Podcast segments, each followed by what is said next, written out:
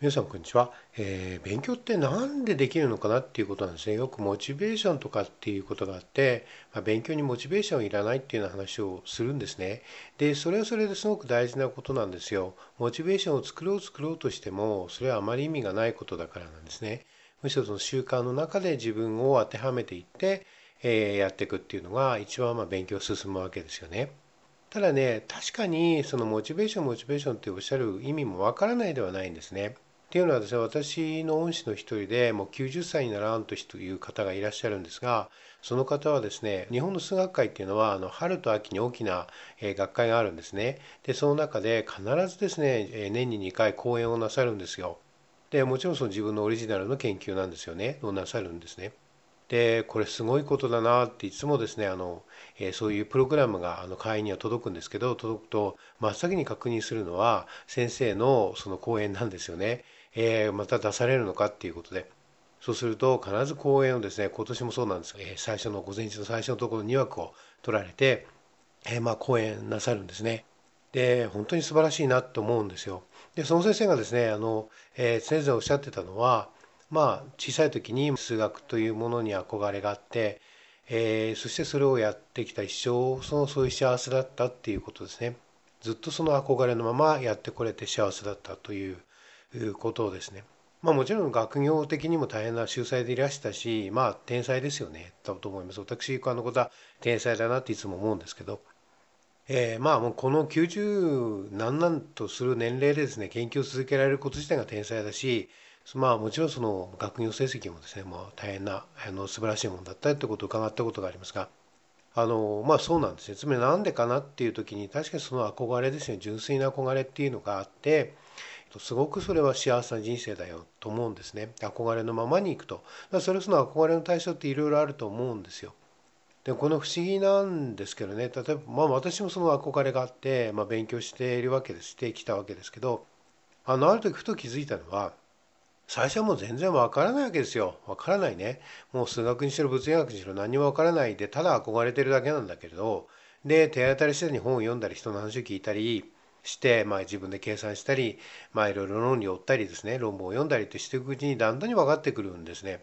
このある瞬間分かってくるし自分のものになってくるんですね。これが不思議だなと思いました。だって最初はですよつい何年か前は全く分からなかったにもかかわらず今はある種一発専門家のふりをしてですね、えー、ものを話したりものを書いたりしてるわけですよね。これすごいことでしょう。でただ単にその憧れてただけですよ。ああいうふうなこと勉強したいなああいうこと知りたいなと思ってできたらいやそれはかっこいいなと思ってですね。あのやってるだけなんですよね。でもそれでもそのいろいろその手当たり次第にそしてそれが別にさしてその組織だったね系統だった何かがあるわけでまあもちろんですよ。あのある種の手順っていうのはあってだんだんやってくれば分かるわけなんだけれどこの本を読んだらこの本を読めるなとかこの本を読んだらばこの論文読めるんだなとかね。あとここのこの内容がこの本のこの内容のこの証明をきちんと掴んでれば、えー、この分野はもうすごく見通しが良くなるんだなとかねまあそれはありますよ。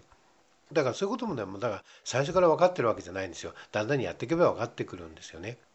だからこの憧れっていうのは強いなとだからこうやはり生徒にねあの憧れっていうのを持ってほしいなっていつも思っているんですよね。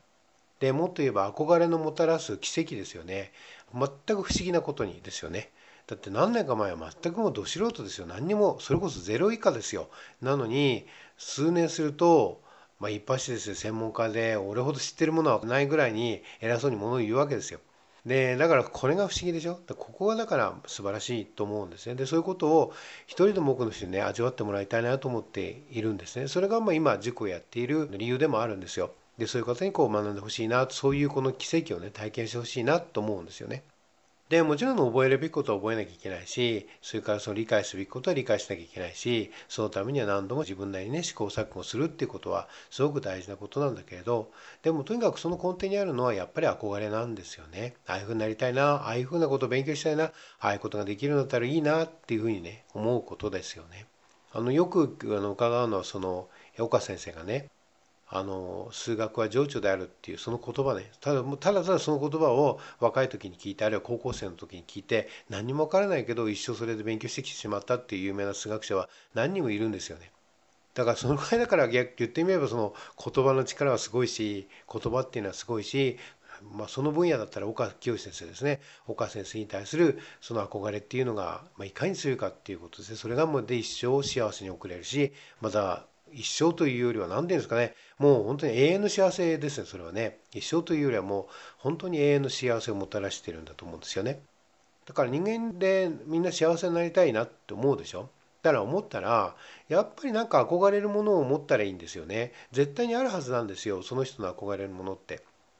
で私の生徒の中でもねお預かりするのにいろんな方がいてもう全然勉強できないけどなんか車が好きだと。でなんか車をねその再生してみたいなとかいうことを思うわけですよ。でそれでいいんですねでそれでまた勉強を積み重ねていくと、まあ、言ってみればその機械工学であるとかね専用工学であるとかねそういう専門分野にだんだんに目覚めてくるわけですよ。でまあ一発しても専門家になるわけですよね。だからそういうねあのめちゃめちゃ速い車を走らせてみたいなとかねまあ、それでいいんですよ。ああいうめちゃめちゃ速いようなこう飛行機に乗って作ってみたいなとかね、乗ってみたいなとかね。もうそういうんでいいんですよね。そういう素朴なものをね、どんどん育ててあげてほしいんですよね。でね、人間っていうのは面白いもので、その、なんていうかな、衝動的に破壊衝動ってあるんですね。破壊欲求とかってあるんですよ。で、それをね、結局破壊のまま終わらしたんだよ。それは犯罪者でしょ。だけどね、やっぱり人間ってそういうものを、こう、そういうふうに憧れに変換することでね、人間っていうのは人になっていくんですよね。そういう破壊的な衝動であるとかそういうものを、えー、やはりこう憧れによってね昇華していくんですね。そして社会的に優位なものに変換していく。そういう力が人間には本来備わっているんですね。でそれが教育であるとも言えるわけですよ。だから皆さんいろんなねあのまああの自分の息子とか自分の娘とかダメだなとか思っててもやっぱりここダメだなと思うのは当然なことなんだけどその中にねやはり憧れが育んであげるってことね。どうしたら憧れってものを育んで育んであげるのかなっていうことですね。そうするとねもっと言うとね自分のお父さんお母さんのね中の憧れっていうのが絶対にあるはずなんですよ。それをね呼び起こしてほしいんですよね。でねこれ実はあの心理学的ないろんな意味があってあの臨場感を持つとかっていう話になるんだけどそれなんだけれどもまあでもそういう話してもつまらないって言えばつまらないので単純にですね憧れをぼーっと持ってるだけで実は人生っていうのはどんどんどんどん開いていくんだよってこと。逆に言えばその憧れをなくしてしまったらそれこそ人っていうのは奴隷になってしまうんだよってことですよね。皆さんねあの憧れを持つってことにその恐怖とかね否定を持つことはないんですよ。憧れたら憧れたらいいんですよ。ね、小さい時いろんなもの憧れたでしょ？でねあもっと言うとね憧れっていうのは裏切られるものでもあるんですよ。でもそうするとね何がわかるかっていうとねあ自分はそれ向いてないんだなとかねあ自分はそれを本当に求めていたんじゃないんだな言ってみれば本当の憧れじゃなかったんだなとかさらに言うともっとその何て言うかな奥のものがね分かってくる見えてくる。あるいは自分が分かってくるんですね。そうすると本当の憧れっていうのかな。本当の憧れって言い方もないんだけれどでもそのものに、えー、どんどんこうなんだ抽象的にこうなってくるんですよね。憧れがね。そうすると憧れ自体が成長していくんですよ。だからあの憧れに敗れてもいいんですよ。憧れたものに裏切られた感じがあってもいいんですよね。でもそれでもそれでそれから人間っていうのは本当の憧れとか自分があこのことをしたかったんだなとかこういうことをあの味わいたかったからこういう憧れてなったんだなっていうのことも分かってくるとさらにその憧れがねえー、抽象的になってあのさらにこう力を持っていくっていうことになるんですよね。ぜひですねあの恐れずまずお父さんお母さんがね大人がねもし忘れているなら自分の中の憧れを忘れているなら憧れっていうものをぜひ思い出してほしい。いつも思い出してほしい。それをねもういつでもいつでも憧れの中にいてほしいなって思うんですね。そしたらお子さんもねそうなりますよね。だってミラーミラーニューロンでバシッとつながってるからね。だから私はあの当然ながら毎日生徒に会うわけだけど、えー、毎日顔を合わせる生徒さんが大半なわけですよ。でそしたらばそういう子たちにやはり憧れを持ってほしいので自分の中の憧れっていうのをものすごく大事にしているんですよね。もう単純に私はもう数学を分かりたいなということですよね。えー、本当に数学って美しいなとかいつも思うんですよね。まあもちろんね物理学も好きなんですけどねあのすごくあのやはり憧れを持ちますね。だから私もね物理学にすごく憧れを持った時代もあるんだけどでもやっぱりそれがやあの旦那にですやはりああ自分は数学なんぞやりたいなと数学に憧れてるんだなっていつも思いますね。でいろんな学問に直書きをするわけだけどでもそのためにああ数学は素晴らしいなと思って戻ってきますよね。でそれは人それぞれでいいんですよね。人それぞれのいろんな歩みがあるわけですよ。だから憧れを持ち続けるってことは結局その人自身のオリジナルなその人しか歩めないね歩みっていうものを人生にもたらしてくれるんだと思うんですよね。ということです。ありがとうございました。